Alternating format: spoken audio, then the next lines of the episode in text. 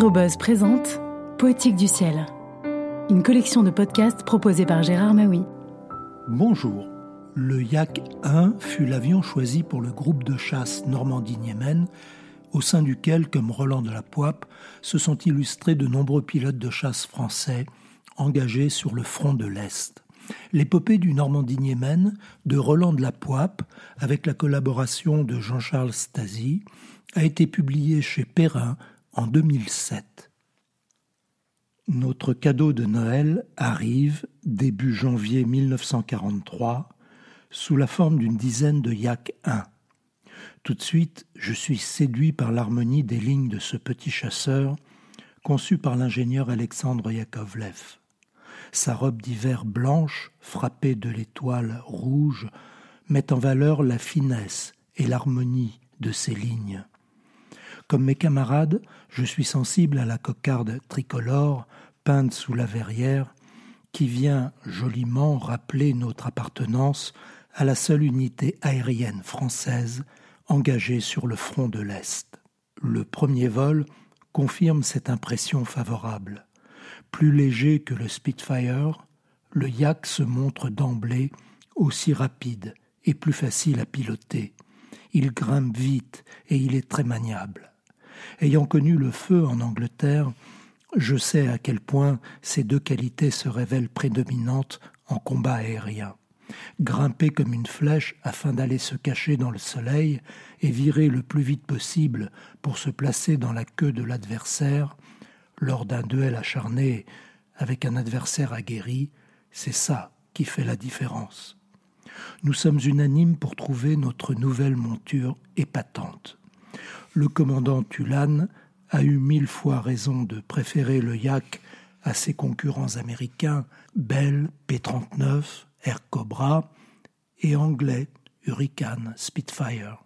Sans s'encombrer de considérations diplomatiques, le patron du Normandie n'a fait que suivre les recommandations du général de Gaulle, choisir le meilleur appareil sans se soucier de la nationalité de son constructeur. Et tant pis si ce choix a fait grincer des dents du côté des ambassades des deux pays recalés, car le Yak se montre l'avion le plus approprié aux missions et aux théâtres d'opération qui nous attendent. Outre ses incontestables qualités de vol, il est d'une rusticité parfaitement adaptée à la neige, à la boue, ainsi qu'à l'immensité de la plaine russe. Fait de bois, de toile et de quelques longerons en duralumin, il est facile à réparer.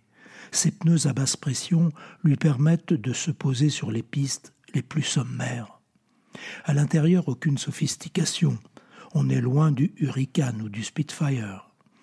L'instrumentation est réduite à sa plus simple expression, dépourvue d'horizon artificiel et de gyroscope directionnel.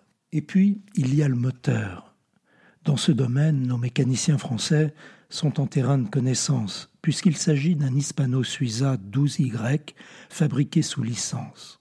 Grâce aux améliorations apportées par les techniciens russes, il délivre 1100 chevaux qui propulsent cet avion de moins de 3 tonnes à une vitesse maximale de près de 600 km/h.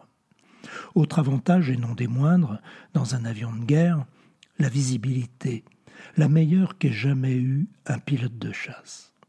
Pour autant, le Yak 1 n'est pas exempt de défauts. Nous n'allons pas tarder à nous rendre compte que sa rusticité a pour revers la faible protection du pilote. Face aux projectiles ennemis, ce dernier ne peut compter que sur l'unique plaque de blindage dorsal, la glace de l'habitacle et surtout sur sa virtuosité.